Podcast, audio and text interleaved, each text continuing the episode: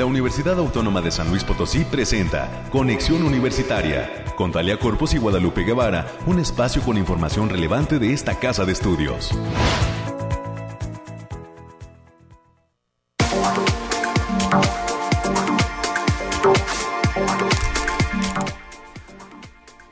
Hola, hola San Luis Potosí, nos saludamos con muchísimo gusto, bienvenidas, bienvenidos a Conexión Universitaria, gracias a toda la gente que está en sintonía de las frecuencias de Radio Universidad. 88.5 de FM, 11.90 de AM y gracias a nuestros amigos del Altiplano en Matehuala por estar presentes en este espacio de conexión universitaria en Radio Universidad. Gracias por escucharnos y esperemos que se queden la hora completa.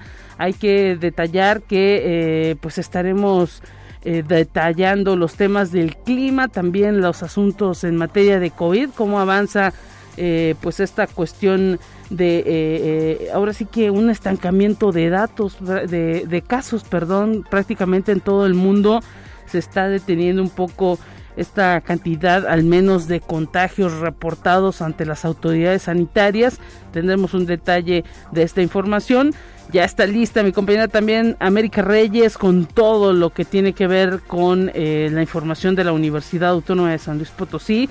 Se está preparando esta institución también para estas jornadas de eh, prevención de la violencia contra la mujer y de una serie de actividades en las distintas facultades y campus para el día de mañana 8 de marzo, Día Internacional de la Mujer. Están pues eh, eh, organizándose en distintas áreas, conferencias, charlas, conversatorios y pues también incluso la participación en la marcha multitudinaria que habrá el próximo eh, día de mañana. Así que más adelante estaremos conociendo toda la información de lo que tiene preparado la universidad para conmemorar este Día Internacional de la Mujer. También estaremos platicando con Claudia Rocha Valdés, ella es consejera alumna de la Facultad de Derecho, precisamente nos va a detallar todas las actividades que tienen de cara a este Día Internacional de la Mujer ahí en la Facultad de Derecho y estaremos conociendo también las actividades que se vienen dentro de la Feria Nacional del Libro.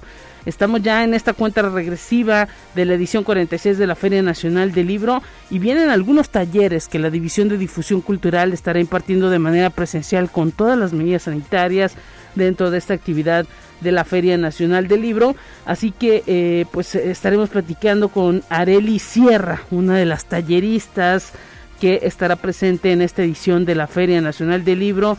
El taller de grabado con técnica mixta es el taller que estará impartiendo eh, esta eh, chica Areli Sierra. Más adelante estaremos teniendo comunicación con ella y agradecemos a toda la gente que está pendiente de la línea telefónica 444 826 1347 444 826 1348 los números directos en la cabina. Gracias en los controles a Anabel y por supuesto también a nuestro productor Efraín Ochoa que está ya listísimo, despierto, activo en esta mañana aquí en Radio Universidad. Nos vamos al clima.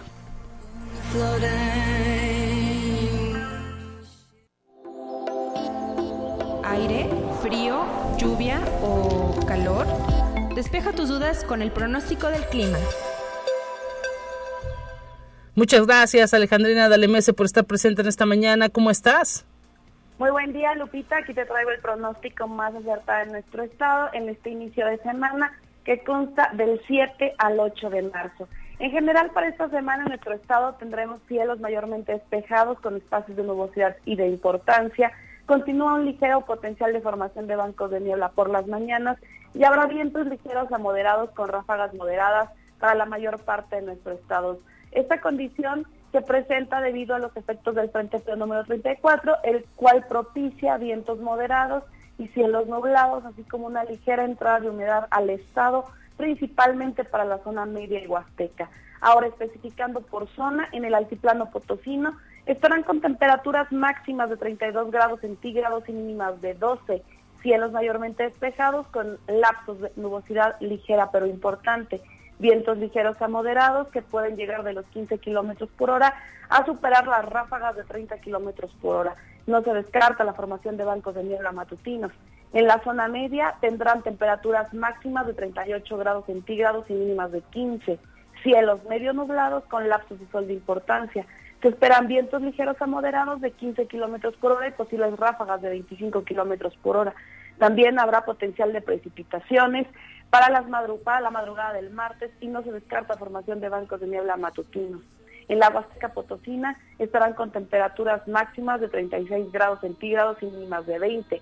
Cielos medio nublados con espacios de sol de importancia, vientos ligeros de 10 kilómetros por hora y posibles ráfagas de 20 kilómetros por hora. También habrá potencial de formación de bancos de niebla matutinos y no se descartan algunas precipitaciones ligeras, principalmente en zonas de la sierra, para la madrugada del martes y en la capital potosina se presentarán temperaturas máximas de 30 grados centígrados y mínimas de 12, cielos mayormente despejados con lapsos de nubosidad ligera, dispersa, vientos ligeros con velocidades de 10 kilómetros por hora y posibles ráfagas de 25 kilómetros por hora. Nuestras recomendaciones para estos días, Lupita, es que nos sigamos cuidando, que no bajemos la guardia, que tratemos de salir lo menos posible y que usemos nuestro cubrebocas. Asimismo, avisarles que continúa el factor de radiación ultravioleta a nivel moderado, por lo que se debe considerar no exponerse al sol a más de 30 minutos consecutivos en horas de mayor insolación y avisarles que continúa el potencial de precipitaciones principalmente en las zonas serranas de la zona media y huasteca.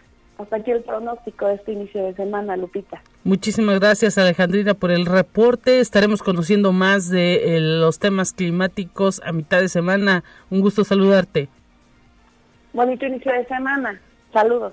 Hasta pronto y saludos precisamente a todo el equipo del Bariclim que hace un gran esfuerzo para estar detallando eh, todo lo que tiene que ver con el clima en las distintas regiones del estado y también pues para dar todas las alertas de en materia de prevención al estado para esta cuestión de los incendios que usted lo sabe con el aumento de eh, las temperaturas eh, pues siempre hay ese tipo de incidentes de manera desafortunada que eh, pues ahora sí que se llegan a presentar no solo en la Sierra San Miguelito, la Huasteca también luego tiene pues muchísima problemática en esta cuestión de los incendios, así que pues hay que empezar a prevenir para que no se convierta en una temporada pues fatal. Continuamos con más en esta mañana y nos vamos a los temas COVID.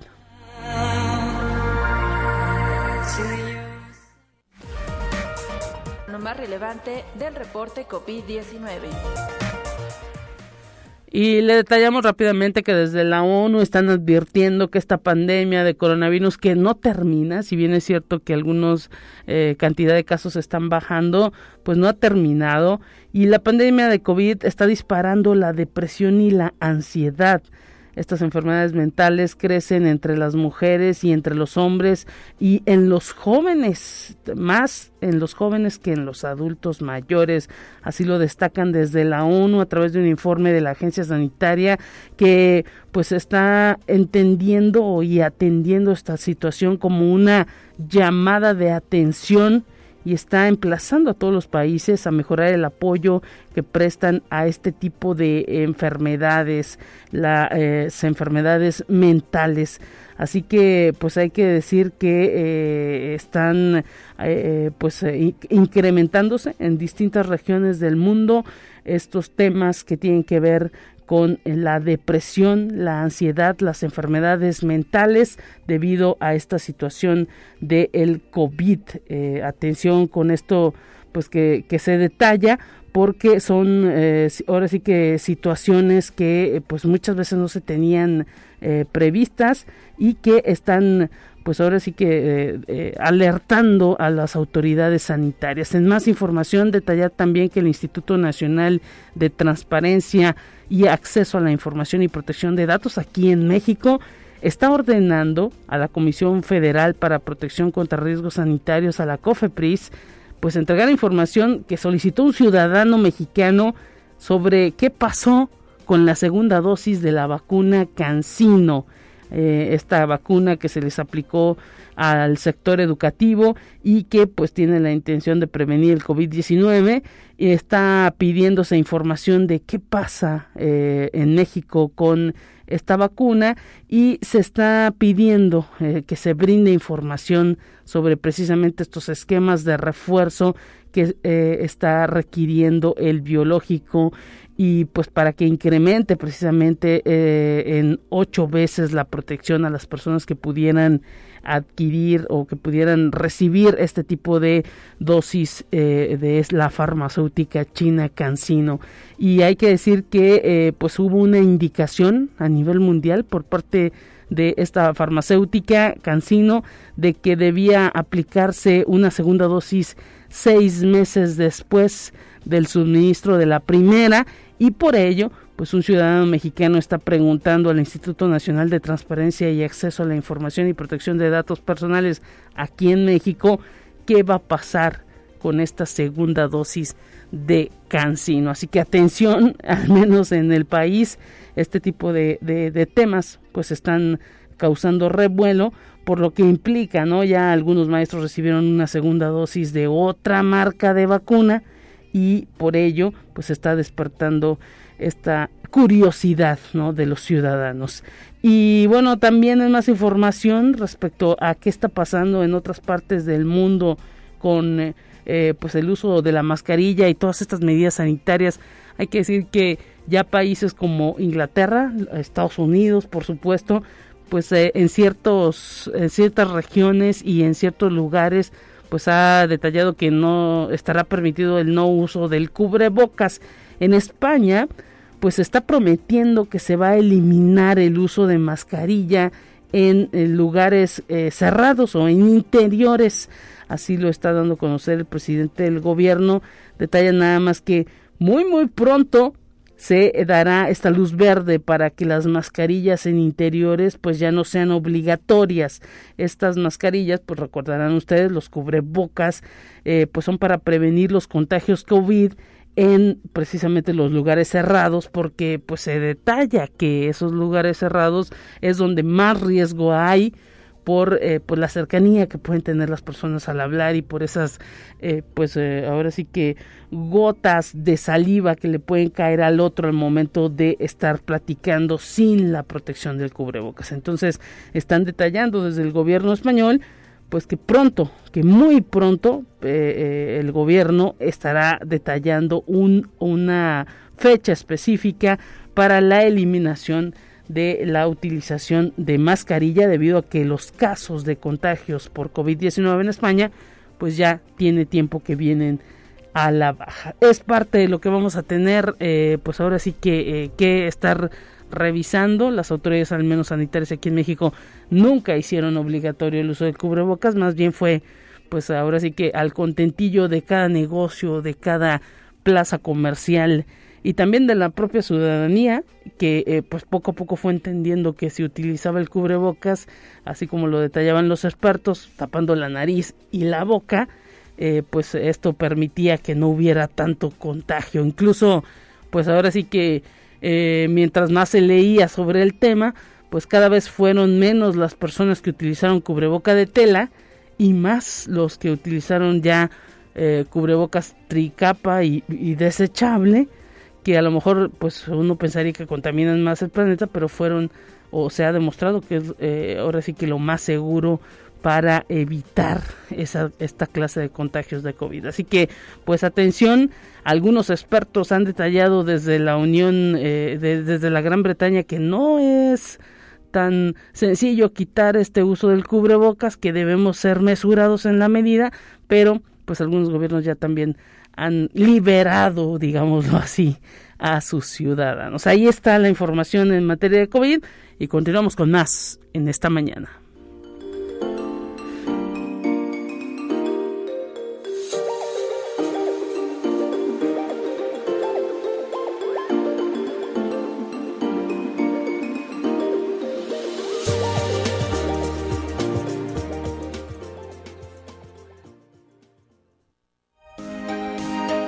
Escucha un resumen de Noticias Universitarias.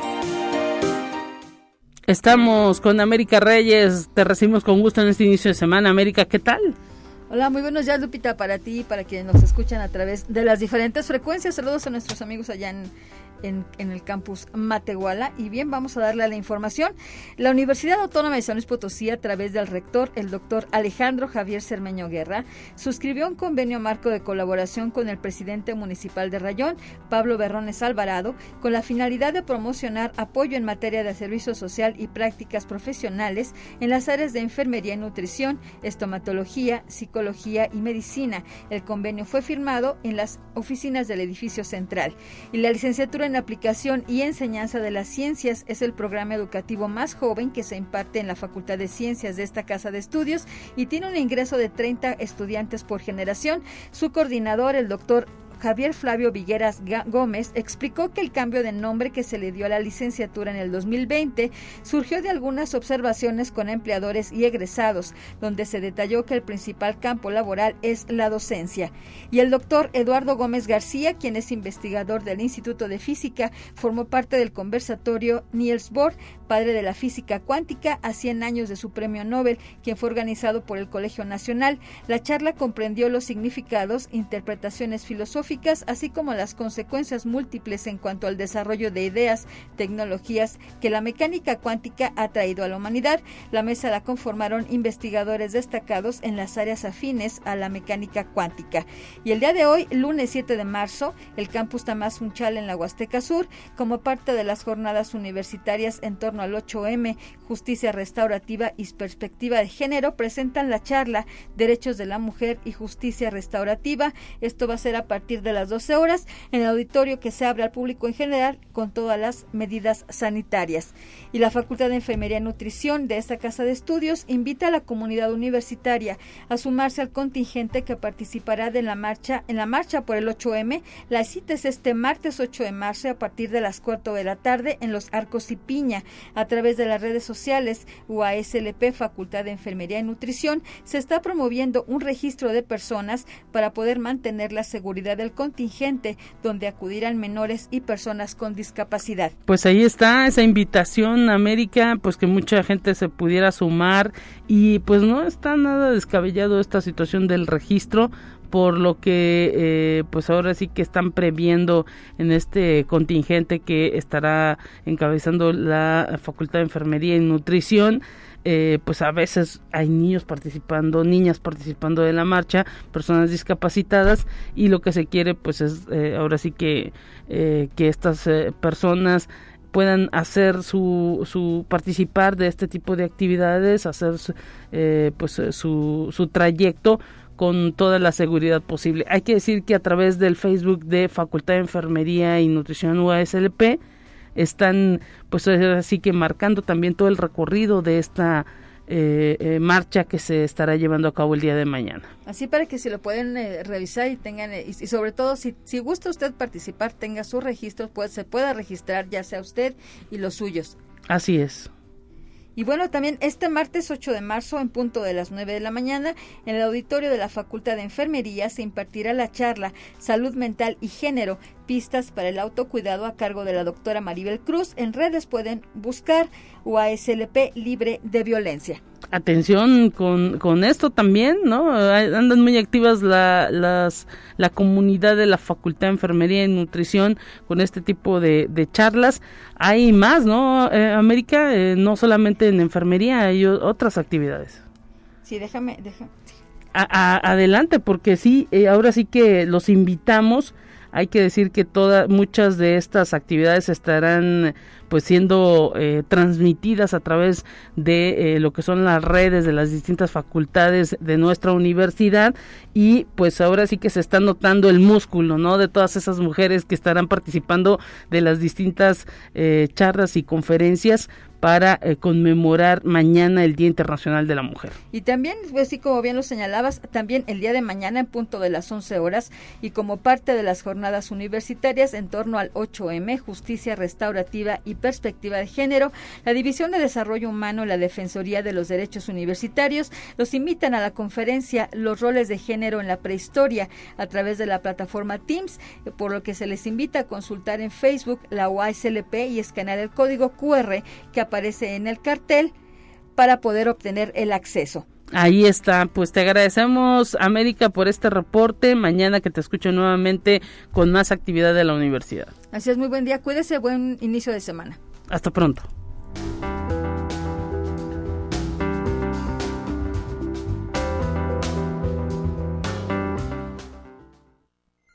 Te presentamos la entrevista del día.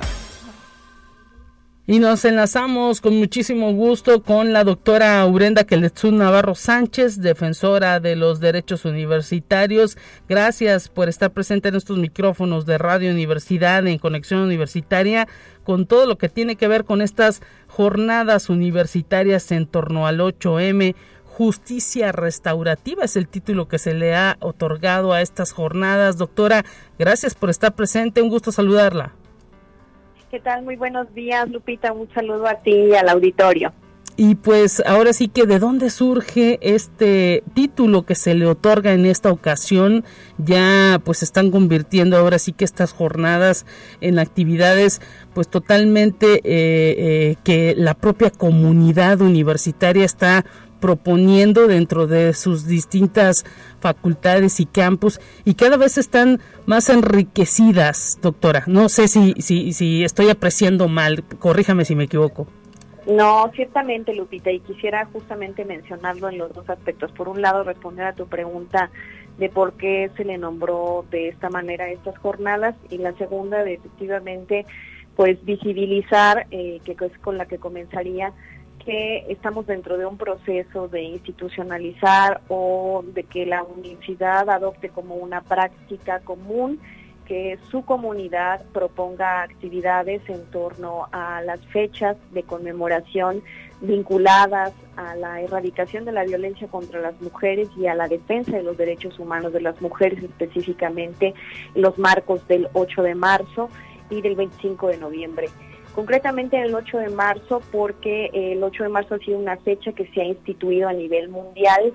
Eh, recordaremos un poco en la historia, está vinculada a una masacre eh, que se relacionó con la pugna de las mujeres en torno a sus derechos laborales en la ciudad de Nueva York, en una fábrica textil, perdieron la vida muchas mujeres en la defensa de sus derechos y es por ello que eh, la ONU en su momento determinó este día como el Día Internacional en el recuerdo precisamente de la lucha por el reconocimiento y el ejercicio de los derechos de las mujeres.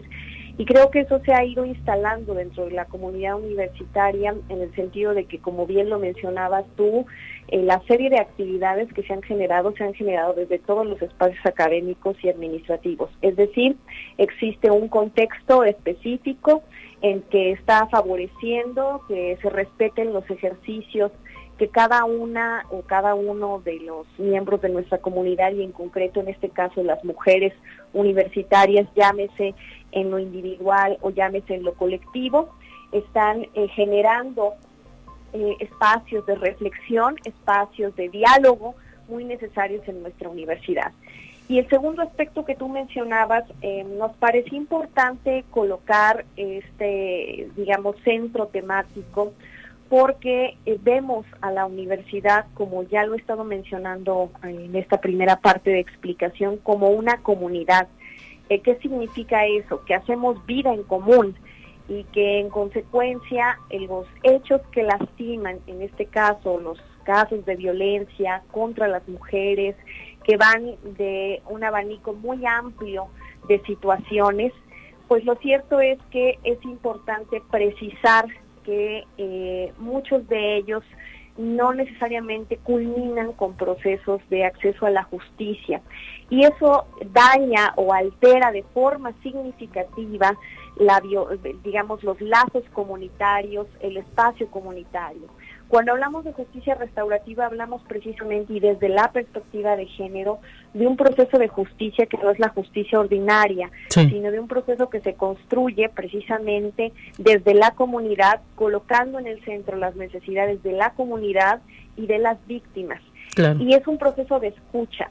Eh, por eso eh, hacía referencia a que las funciones eh, son justamente funciones destinadas a estas situaciones en lo particular que han generado eh, procesos de violencia y que terminan incidiendo a nivel comunitario.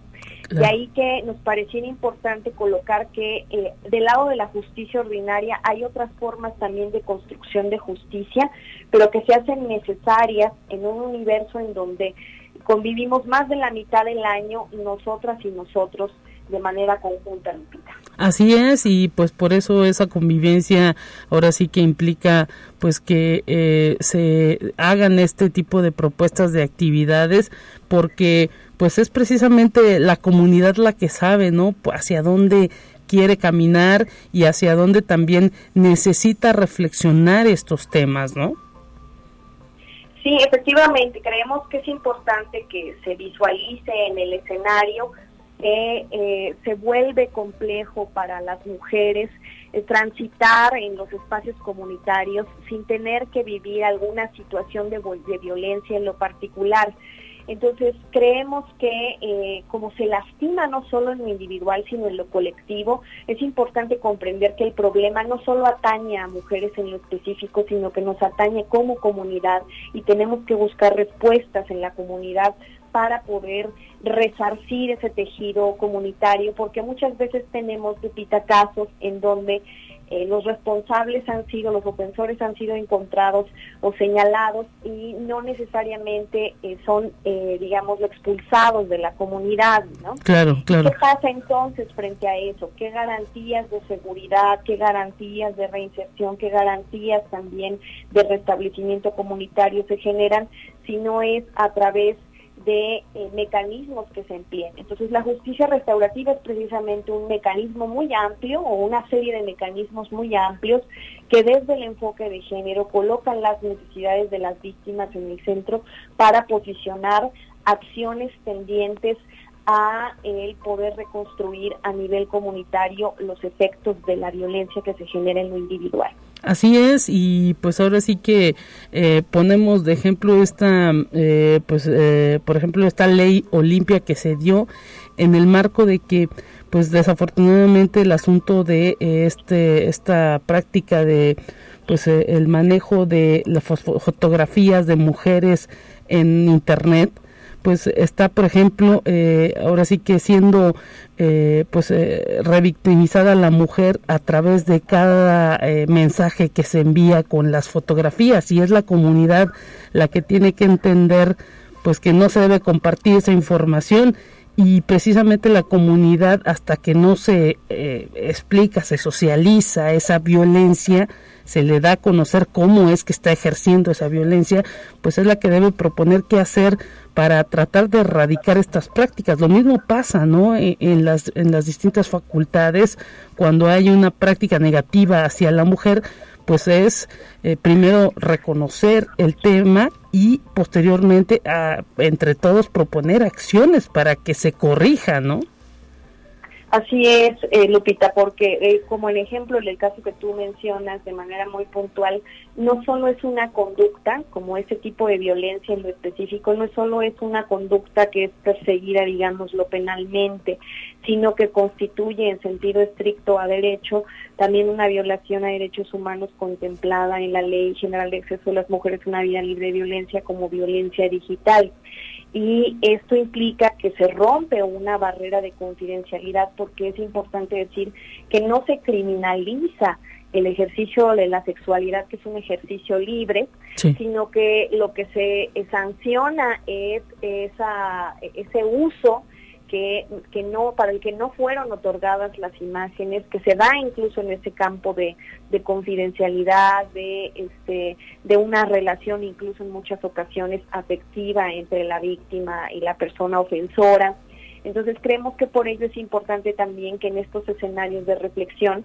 eh, hablemos de esas distintas formas de violencia, de las consecuencias de esa violencia, sí. de las sanciones por supuesto, pero más allá que sigue después de las sanciones cuando en la comunidad hemos registrado muchos casos de violencia contra las mujeres. ¿no? Así es, que se revictimiza cada vez y pues ahora luego hasta desafortunadamente eh, eh, pues se, se, etiqueta a la persona y pues la persona no puede vivir, ¿no?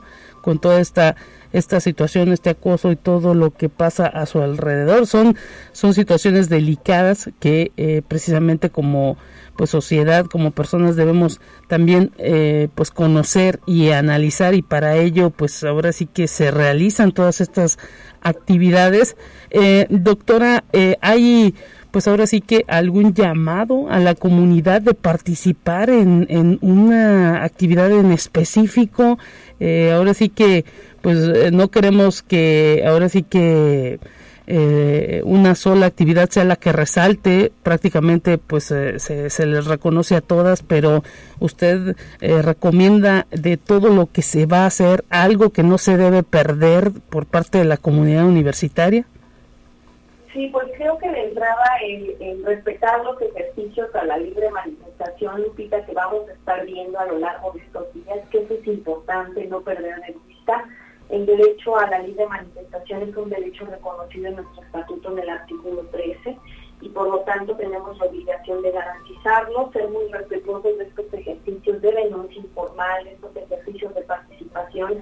A lo largo de todo el mes vamos a estar teniendo una serie de actividades encaminadas a, la reflexión de estos temas de los cuales hemos estado hablando ahorita contigo, pero también que esta semana pues vamos a tener en el marco de lo mismo una serie de reflexiones digámoslo también ya muy puntuales en el ejercicio de la praxis del reconocimiento del derecho a ocupar de las mujeres en el espacio público universitario.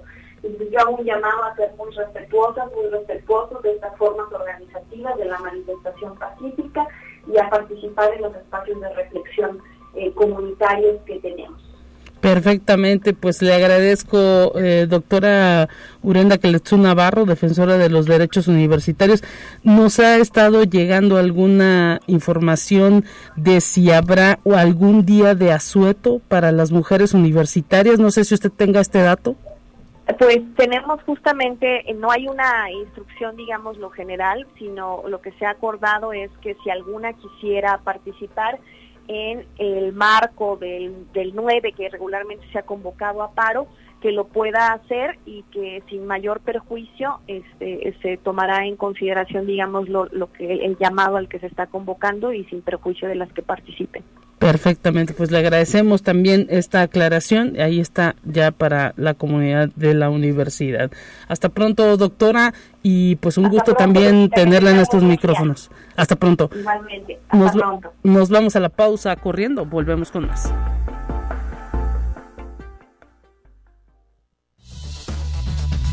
Vamos a una breve pausa. Acompáñanos.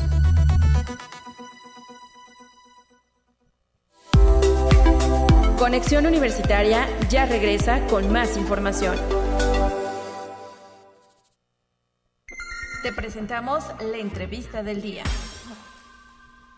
Gracias a la gente que está comunicándose al 444-826-1347, 444-826-1348 y tenemos ya la segunda participación hasta la Facultad de Derecho, abogado Ponciano Arriaga Leija. Estamos enlazándonos con Claudia Rocha Valdés. Ella es consejera alumna de esta facultad y la saludamos con gusto. Claudia Guadalupe Guevara al teléfono, ¿cómo estás? Estás al aire ya en Radio Universidad a través del programa de Conexión Universitaria. ¿Cómo estás? Hola Guadalupe, muy bien, gracias. A tus órdenes. Pues, verdad muy emocionada y agradecida por, por el espacio. Este, primero que nada, buenos días, buen lunes. Así es, excelente lunes para todos y pues también te comento que pues ahora sí que eh, la invitación es para eh, reafirmar todas estas actividades que estará organizando la Consejería de la Facultad de Derecho en el marco del Día Internacional de la Mujer. ¿Qué es lo que tienen planeado y con quiénes estarán tejiendo alianzas para llevar a cabo qué cosas? Así es, Guadalupe, la verdad es que estoy muy emocionada. Eh, se acerca ya en unas horas el Día Internacional de la Mujer. Creo que ahorita es de suma importancia tener estos días presentes, eh, sobre todo por el movimiento que estamos atravesando, ¿no? Y justamente en la facultad decidimos eh, preparar algunas actividades por, por el día. Eh, nosotros empezamos luego, luego a las 8 de la mañana, ocho y media empieza una, una conferencia con la doctora Andrea Guadalupe Rodríguez López. Ella nos estará hablando del empoderamiento de la mujer este, y del cuerpo de la mujer. Posteriormente, a las 10 de la mañana vamos a estar con la licenciada Raquel Álvarez Charqueño, quien ha estado eh, colaborando muy de cerca con la universidad, eh, platicándonos del litigio estratégico para la defensa de los derechos de las mujeres. Y después, a las 12 del día, eh, habrá un análisis de la violencia contra la, la, mujer desde la perspectiva de las juventudes. Este creo que va a estar bastante interesante. Eh, será un espacio para debatir y para comentar. Este va a estar llevado por Mirna Anaí Chavira Zavala y otra de nuestras compañeras de la facultad, porque pues precisamente lo que estamos buscando es la participación de la comunidad estudiantil para crear un poquito más de concientización acerca de este día. Y después de eso, a las 2 de la tarde, habrá una exposición que se llama Delirios de un espejismo interminable con una artista plástica impresionante que se llama María Rosa Lima. Eh, todo esto se va a llevar a cabo en, en, el, edificio de ZICSA, que está ubicado ahí a un lado de la Facultad de Derecho, eh, entre Derecho y la Facultad de Contaduría. Este, y creo que va a ser un espacio pues de suma importancia habrá mucha información que compartir, muchos temas bien interesantes y todo esto va a estar centrado en la justicia restaurativa, que es el tema del día que, nos propuso la Defensoría de Derechos Universitarios, igual de la universidad. Y pues creo que estos espacios son precisamente para que nosotros estemos un poquito más informados e informadas de, de lo que es el Día Internacional de la Mujer, ¿no? Así es, Claudia Rocha, tú como estudiante, también parte de la comunidad eh, de alumnos de ahí de la Facultad de Derecho, ¿qué ánimo observas en las chicas, en los chicos, también en tus compañeros eh, cuando se habla del Día Internacional de la Mujer? ¿Cómo ves eh, ahora sí que las opiniones que se pueden generar respecto a todas las actividades que están marcando, pues ahora sí que una pauta dentro de las distintas entidades y dentro de tu propio eh, contexto? Bueno, por lo mismo de todo el movimiento que ha estado en los últimos eh, años, eh, yo considero que se ha desarrollado un ambiente totalmente de respeto. Este, en general, la comunidad estudiantil es muy partícipe de las actividades que, que implican los derechos humanos en general y sobre todo pues en estos días la comunidad estudiantil enfocándonos en las mujeres es donde más activa está. Eh, hay muchas estudiantes muchas compañeras que quieren crear este, también espacios seguros para nosotras eh, erradicar la violencia desde donde nosotros estamos porque pues precisamente estamos en unos espacios de formación eh, nos estamos preparando para ser profesionales entonces ahí está como la, la raíz de todo, la educación que nosotros estamos recibiendo y precisamente la comunidad este, como estudiantes pues estamos eh, tratando de, aprovechar el, el, momento que estamos viviendo y creando pues las más actividades que podamos para, para crear un poco más de conciencia y de respeto hacia la mujer y sobre todo de inclusión. Este, no olvidemos que somos igual de importantes formamos parte de una sociedad, entonces la mujer pues es, lleva un papel completamente eh, esencial. Así es, y pues ahora sí que con todo lo que nos has, has detallado, eh, ahora sí que pudiéramos ver a lo mejor un resultado, ¿no? Próximamente, porque pues solamente de esa manera, ¿no? Con el paso del tiempo y también con la, eh, el reiterar las actividades y las acciones, pues es como se va cambiando un poquito la cultura, ¿no? Exacto, y es por eso que nosotros y nosotros hacemos este llamado precisamente a, las y los estudiantes, no únicamente de la Facultad de Derecho, sino de las demás facultades de los demás campus, que si están interesados en aprender un poquito, en escuchar, este, repito, son espacios de inclusión, entonces lo importante es aprender todos y todas para, para poder llegar a este ambiente de respeto y este ambiente de inclusión total. Este, las y los estudiantes estamos bien contentos por estar en este día eh, teniendo un poquito más de actividades, un poquito más de presencia y eso es lo importante, que seamos parte de, que seamos eh, pues completamente partícipes. Y, aprovechemos estos, estas actividades. Claudia Rocha Valdés, ¿hay alguna red social donde puedan consultar todo lo que van a tener en cuanto a actividades el día de mañana y, pues el resto del mes ahí en la Facultad de Derecho? Sí, claro, este, desde la página de la Consejería de, de, Alumnos de la Facultad de Derecho estamos en Facebook y ahí estamos compartiendo un poquito de las actividades, ahí estamos eh, publicando el programa y también el Centro de Información en Ciencias Sociales y Administrativas, CICTA, este, estará transmitiendo todo en vivo, entonces si no pueden acudir de forma presencial, pues lo van a poder estar escuchando en, redes sociales, en YouTube, en Facebook, entonces este, pues sería un gran placer que nos acompañaran y que, y que fueran parte de, este día. Perfectamente, muchísimas gracias por compartir en estos micrófonos de conexión universitaria, Claudia Rocha Valdés, eh, pues todas tus impresiones y precisamente todas las actividades que estarán llevando a cabo y pues que haya mucha suerte. Muchísimas gracias, Guadalupe. Entonces, seguimos en contacto y pues igual reitero la invitación para todos y para todas. Gracias, hasta pronto. Saludos a la audiencia, hasta luego. Nos vamos a un resumen de noticias nacionales, volvemos con más.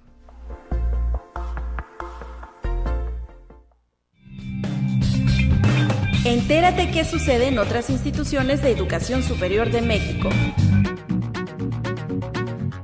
La Universidad Nacional Autónoma de México y Amazon Web Services acordaron sumar esfuerzos en materia de educación, emprendimiento e investigación para dar acceso gratuito a toda la comunidad universitaria a programas educativos que le permitan contar con habilidades digitales y obtener certificaciones reconocidas por la industria y empleos.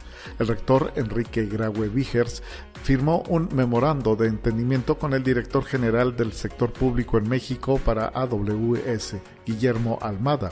El documento también contempla ofrecer infraestructura para escalar y crecer emprendimientos de tecnología educativa y proyectos de investigación. Conexión Universitaria ante la comunidad estudiantil y docente de la Escuela de Ciencias de la Salud, el rector de la Universidad Autónoma de Coahuila, Salvador Hernández Vélez, tomó protesta al nuevo director David Alfaro Mesta Valenzuela para el periodo 2022-2025. La ceremonia tuvo lugar en el auditorio del Campus de Ciencias de la Salud en Piedras Negras, Coahuila, donde también se contó con la presencia del coordinador de la Unidad Norte, Luis Carlos Talamantes Arredondo, así como de director y directoras de las escuelas y facultades de esa entidad académica. Conexión Universitaria.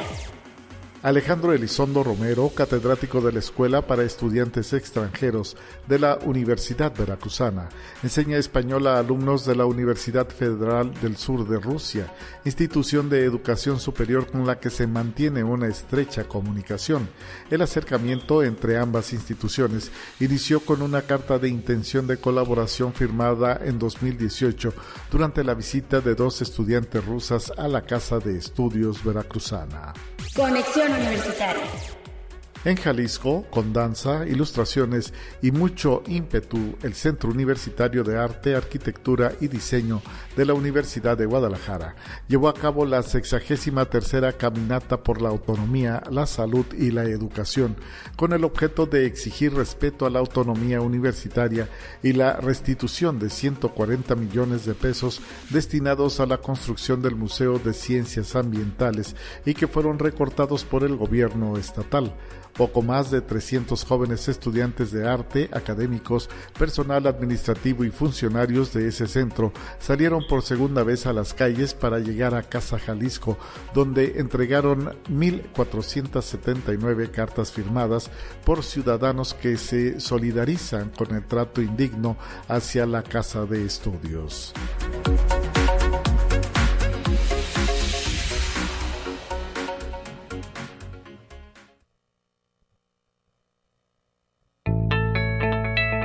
La UNI también es arte y cultura.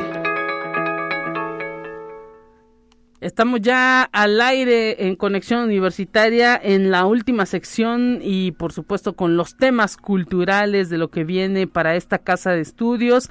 Agradecemos que esté con nosotros Areli Sierra. Ella es tallerista de la edición 46 de la Feria Nacional del Libro que ya está en su cuenta regresiva. Así que, pues, Areli eh, Sierra, bienvenida. Gracias por estar en esta cabina de conexión. ¿Cómo te sientes? Y pues imagino que ansiosa, ¿no? De comenzar con tu taller que estarás impartiendo en esta Feria Nacional del Libro. Ya prácticamente todo el público potosino se frota las manos para poder llegar a esta Feria Nacional del Libro que pues estuvo suspendida dos años y por eso pues queremos que ya sea. Muchas gracias Guadalupe por invitarme primero que nada. Eh, así es, estará el próximo martes 15 de 4 de la tarde a 8 de la tarde en este taller que se llama? Se llama eh, graba procesos experimentales de grabado. ¡Wow! en el cual vamos a ver este, técnicas de monotipo, principalmente el monotipo. Mira. Eh, trabajaremos con una placa de acrílico. Sí. Eh, algunos pinceles, papel. El proceso es muy sencillo. Se llama monotipo porque consiste en hacer mm, una técnica que consiste nada más en una sola impresión. Wow. No es como seriada como normalmente es con placas eh, en el grabado tradicional, que puede sacar 15, 20 estampas. Sí. En el monotipo hay una única impresión original. Mira, eso era muy bonito porque sería, ahora sí que lo que se produzca es pieza única. Es pieza única como el dibujo, como la pintura. Sí. Por lo cual lo hace más valiosa. ¿Qué te lleva el grabado? ¿Por qué, este, pues ahora sí que te gusta este tipo de impresión. Ahora sí que nos remontamos cuando uno le dicen grabado, pues ahora sí que eso fue antes de la imprenta, ¿no? Uy, sí, sí, con esos ilustraba antes los libros, de hecho. Sí. Eh, estaban las imágenes que de Don Quijote, de la Divina Comedia, estaban realizadas por Gustave Doré, por ejemplo. Sí. Y este señor hacía, haz de cuenta, unos sellos, unos sellos. Sí, sí, eh, en metal, en metal, también se hacían en madera. Y bueno, o sea, era la forma de ilustrar los libros precisamente como no existía la imprenta. Sí. Tenías que hacer todo el trabajo manual y posteriormente este este sello que se llama placa se llenaba de tinta mediante un rodillo y lo podías imprimir varias veces en, en papeles, ¿no? Es como salían los libros de antes. Mira, interesantísimo. sí, muy muy bonito y pues nos hace, ¿no? Remontarnos ¿no? a, cómo en el pasado pues se realizaban estas estas eh, estos grabados y pues eh, todo lo que implica eh, los libros para quiénes está dirigido tu taller ahora sí que pues hay, hay que decir que la gente está ávida de que pues había una buena cantidad de personas que podían ingresar a estas actividades eh, extras de lo que implicaba la Feria Nacional del Libro. ¿Cómo van a estar manejando también el cupo? Platícanos un poquito de esto. Eh, pues jóvenes, jóvenes de 10 añitos para arriba. 10 añitos. Sí. Chicos y chicas. Sí, chicos y chicas, sobre todo pues adolescentes. Eh, yo me acoplo muy bien con los dos. El, te comento el horario es de 4 a 8, ahora sí que es como todo el rango en el que voy a estar por ahí. Sí. Igual si llegas como en algún periodo como corto, es como de, bueno, pues vamos a ver qué podemos hacer. Yo les encargaría el material, les estoy pidiendo una plaquita de acrílico pequeña, de 20 por 20, pequeña. Eh, también si no tienen, antes, antes, antes se usaban eh, como cajitas para los CDs Sí. Entonces esas son muy buenas. Ah, mira. Te explico, prácticamente es como pintar sobre, sobre el acrílico. Ajá. Es como hacer un, dibujo, una pintura rápida en el acrílico, un trazo. Claro. Y eso se transfiere a un papel. Mira, y eh, luego llegamos a, a, perder todos estos CDs o que se nos rayan y ya no funcionan y, los tiramos. Y pues bueno, esas cajitas nos pueden servir para hacer nuestro eh, eh, ahora sí que nuestro grabado aquí en el, eh, en, el taller de la Feria Nacional del Libro. Martes 15 de 4 a 8. Mira, y pues a partir de los 10 hasta No hay límite. Sí, por ahí ponen que nada más eh, que niños y adolescentes, pero ay no, o sea, no, que no inventen. Eh, eh, puede ser una técnica que le interese a un adulto, ¿no? Claro, sí, claro, luego por ahí hay muchos diseñadores, hay gente que luego nunca se ha, se ha acercado como por tiempo o por X razón.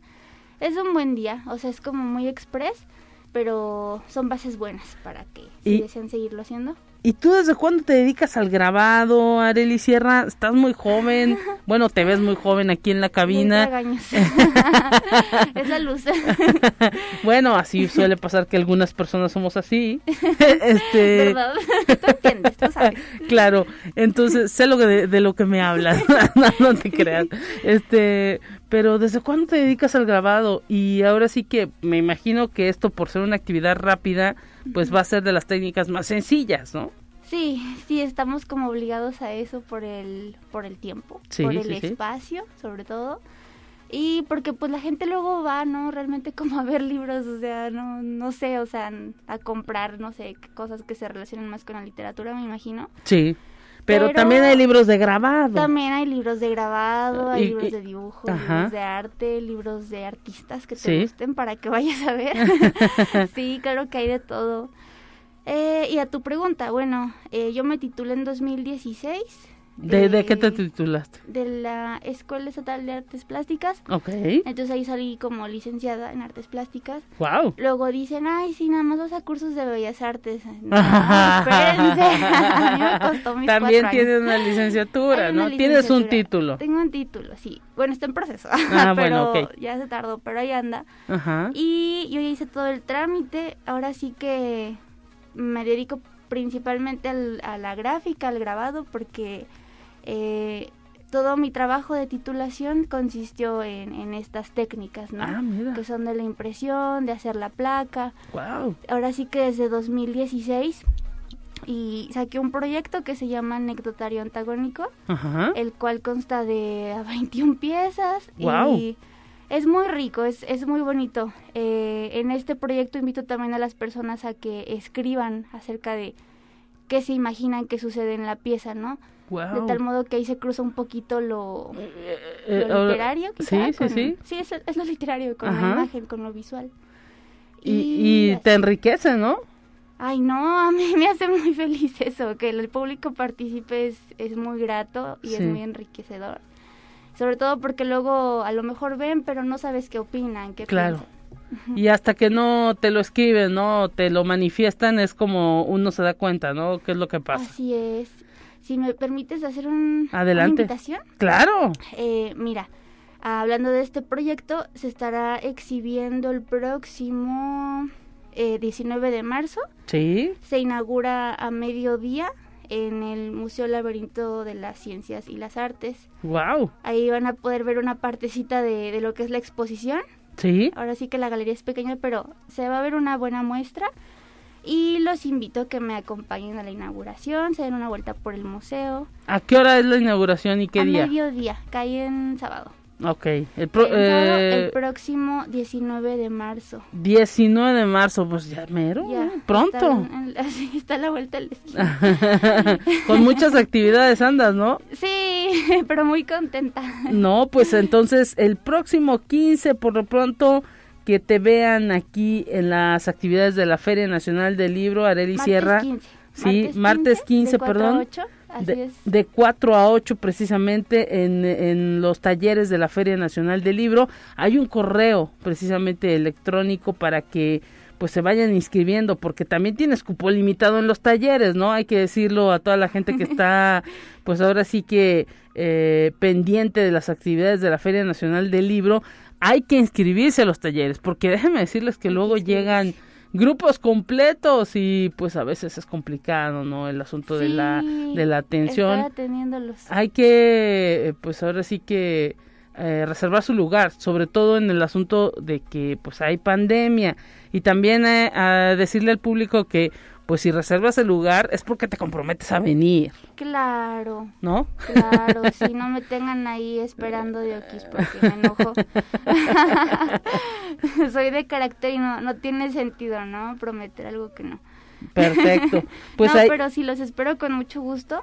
Sí. Y les doy el correo al que se pueden inscribir. Claro, adelante. Es talleres culturales, es todo junto. Talleres culturales arroba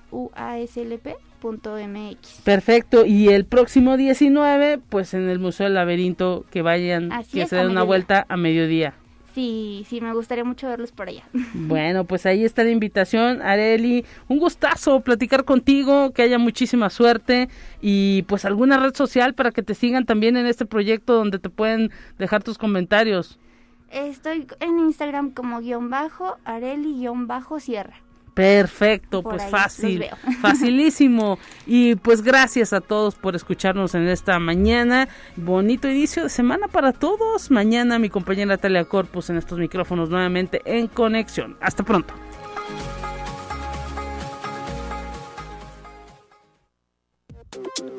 Así avanza la ciencia en el mundo. Descubre investigaciones y hallazgos que hoy son noticia.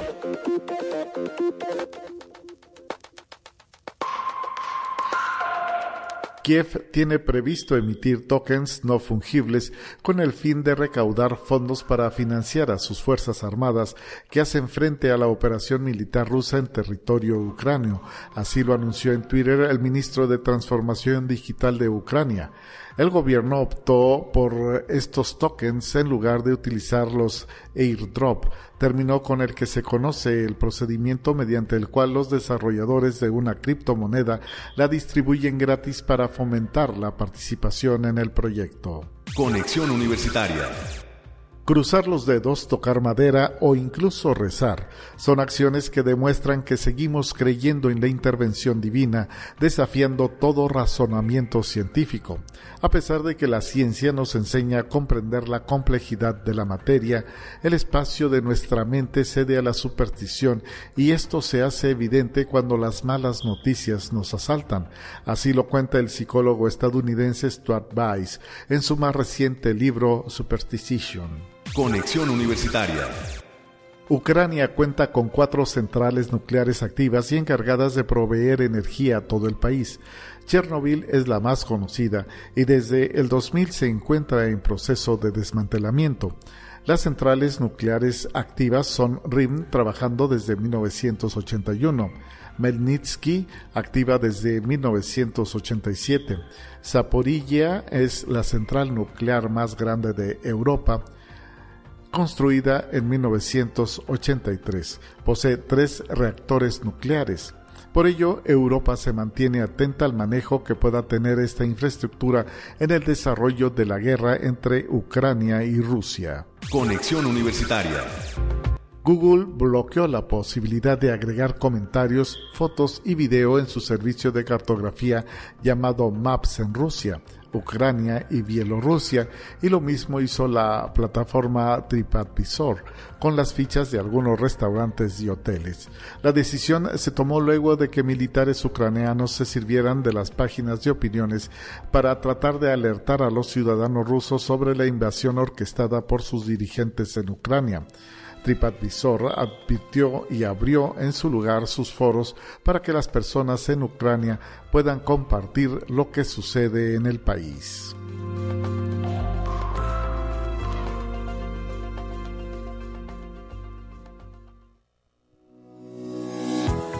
La Universidad Autónoma Potosí presentó Conexión Universitaria con Talia Corpus y Guadalupe Guevara.